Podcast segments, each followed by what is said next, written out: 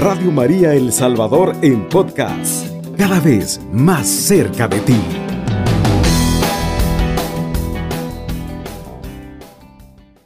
Tú, oh Dios, haciendo maravillas, mostraste tu poder a los pueblos y con tu brazo has rescatado a los que estaban cautivos y esclavizados.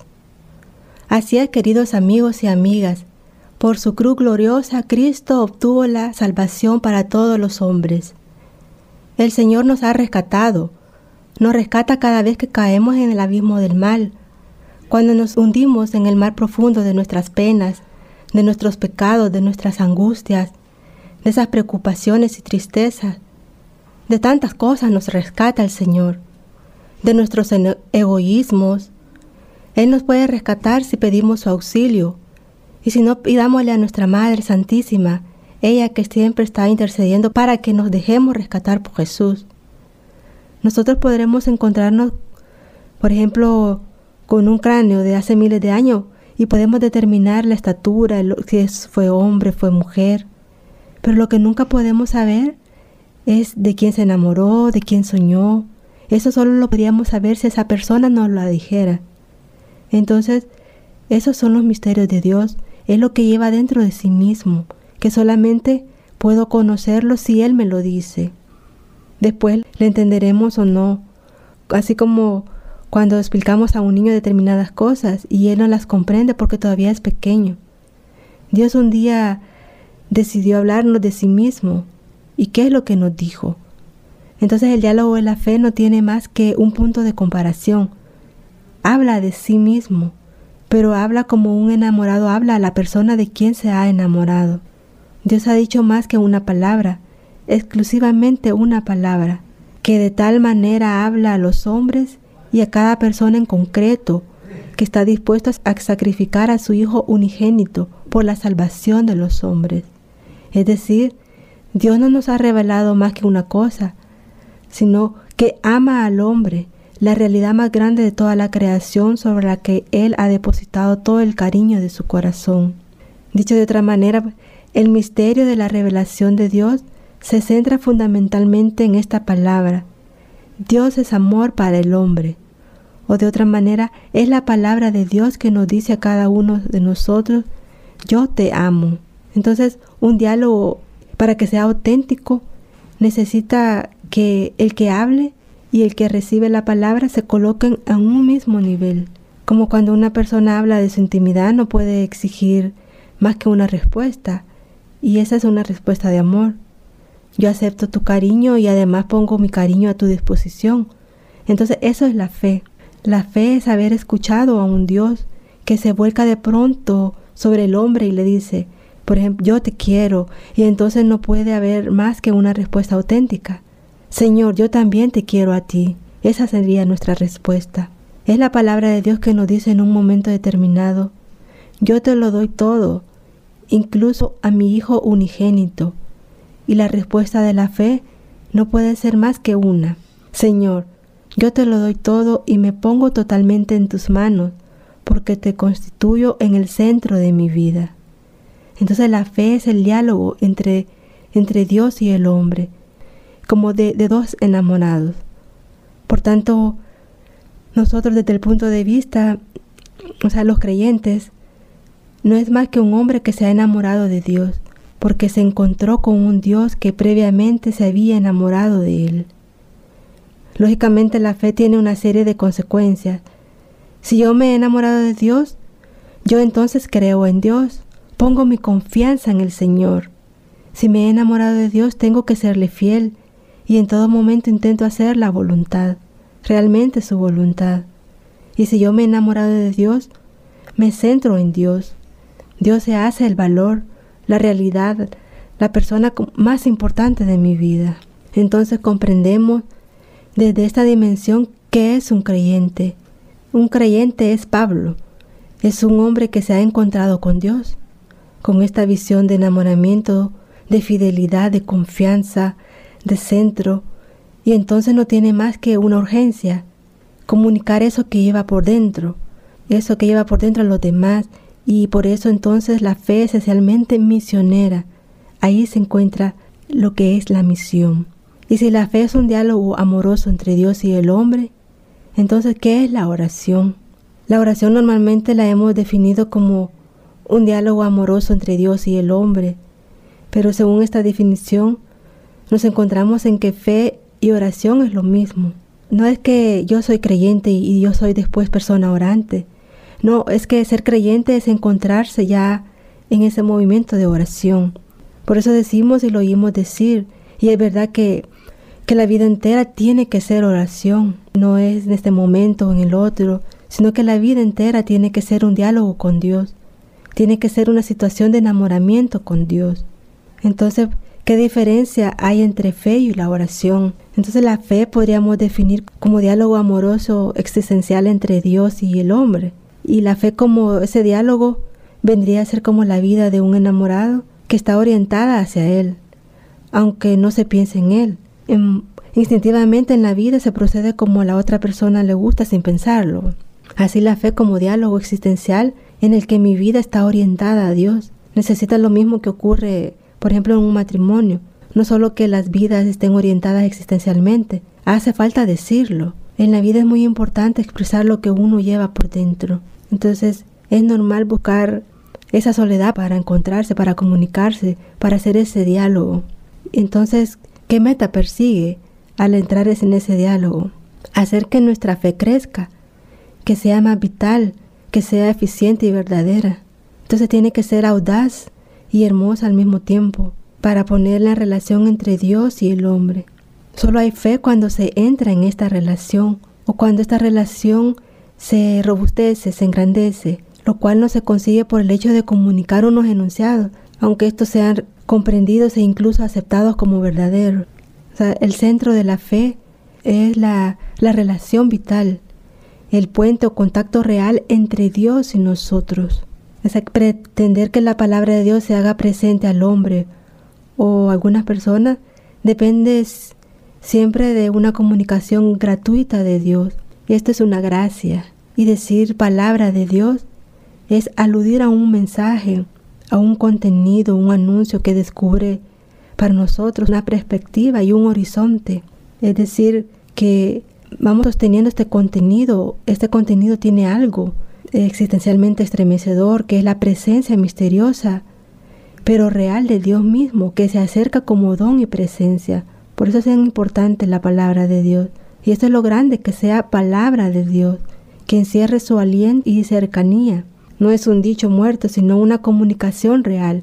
Dios se comunica con el hombre. Entonces los dos aspectos, contenido y presencia, son inseparables. La gran noticia es que Dios se nos da, se nos comunica. Él nos habla a través de su palabra que llega a nosotros. Y este es el gran contenido. Entonces nos dice el, Concilio Vaticano II que la plenitud de la revelación hecha en Cristo es que Dios está con nosotros para liberarnos de las tinieblas del pecado y la muerte y hacernos resucitar a una vida eterna. Entonces es preciso estar alerta para no caer en la tentación de como cosificar la palabra de Dios y reducirla a unos simples enunciados o a hechos históricos o cuando se hace solo por leerla. Tenemos el peligro de caer en la tentación. Hemos hecho con frecuencia acerca de la gracia y los sacramentos sería traicionar lo más característico de la palabra, que es ser vehículo y comunicación interpersonal. Porque hablar de palabra de Dios es referirse a una comunicación real y efectiva entre Dios y el pueblo, entre Dios y el creyente. Dios habla para comunicarnos su designio de salvación, su pasión por el hombre. Es la palabra de Dios, eh, revela su voluntad de salvación, Dios quiere que el hombre viva, que tenga esa plena realización en la historia, porque la pasión de Dios es que el hombre viva, que llegue a dar la talla que Él ha marcado en Cristo y que responda a la vocación. Cada uno de nosotros descubre en lo más profundo de sí mismo. La palabra de Dios tiene que sonar realmente como buena noticia, tiene que sonarnos a nosotros que esa, esa situación concreta sea descubierta como camino, verdad y vida. Y si esto no ocurre, es realmente no está llegando a nosotros como palabra de Dios, solo como leerla sin, sin decir que es palabra de Dios, porque no la, no la comprendemos. Cuando Dios habla es abrir nuevos horizontes al hombre. Por eso esta invitación y ofrecimiento nunca es solo para uno, porque es para todos, está en función de todos. La palabra de Dios va dirigida a todos. Y aceptar esa palabra no es simplemente realizarse, sino llegar a la plenitud de uno mismo y comulgar con el designio salvífico de Dios que abraza a toda la humanidad. Entonces las dimensiones y características de la palabra de Dios tiene que ser la presencia y mensaje. Las hallamos en el hombre Jesús, en grado único y insuperable. En él Dios nos ha acercado, ha penetrado hasta el fondo de la condición humana, se ha hecho uno de nosotros. Él es el Emmanuel, Dios con nosotros. Entonces, Él es el mensaje, no porque dice cosas, sino porque con su vivir, con su presencia, con sus acciones, con sus gestos y palabras, nos ha mostrado qué es ser hombre, qué es ser libre y qué significa creer, qué significa amar y esperar. En Él vemos hasta dónde puede llegar el hombre, cómo le ama Dios y hasta qué grado de comunión puede llegar. Todas estas palabras de Jesús son expresión auténtica de lo que vive y experimenta. Él no es un enviado que comunica cosas ajenas a Él, a su vida, por sus sublimes que puedan ser tales noticias, no. Él es palabra, porque en Él Dios se ha hecho historia, presencia humana. El verbo se hizo carne y desde la resurrección es ya palabra eficaz para todos porque con su, eh, con su espíritu actúa en el corazón de cada hombre e impulsa el universo hacia su plenitud. Entonces la palabra de Dios late siempre la capacidad de cuestionar al hombre, de hacer que éste se sienta aludido. Nunca es noticia indiferente, sino que siempre se refiere a él y de una manera decisiva. Entonces tiene que sonar la buena noticia a horizonte de salvación, aunque cueste y aunque el hombre rechace el ofrecimiento que se le hace. Esta es, es, es una incidencia necesaria que la palabra de Dios tiene en el hombre porque no significa que debe producir, sino que tiene que producir efectos inmediatos. Es como una semilla que va creciendo en el hombre sin que lo sepa cómo, si de noche o de día, sino que la palabra llega. Y así, ya sea que el hombre se sienta aludido o no, siempre puede germinar. Y no significa que siempre sea positiva también. En manos de nuestra libertad y de nuestra desidia está el rechazar tal invitación. El rechazo es ya un acto nuevo en el hombre. O sea, quien se opone está ya respondiendo a algo que le concierne. Entonces la palabra de Dios es siempre buena noticia para el hombre en su situación. Porque con frecuencia en los libros, pues los textos bíblicos, la palabra profética dirigida a las personas son es más responsable dentro del pueblo o, o al pueblo entero suena a destrucción, a ruina, a juicio o maldición.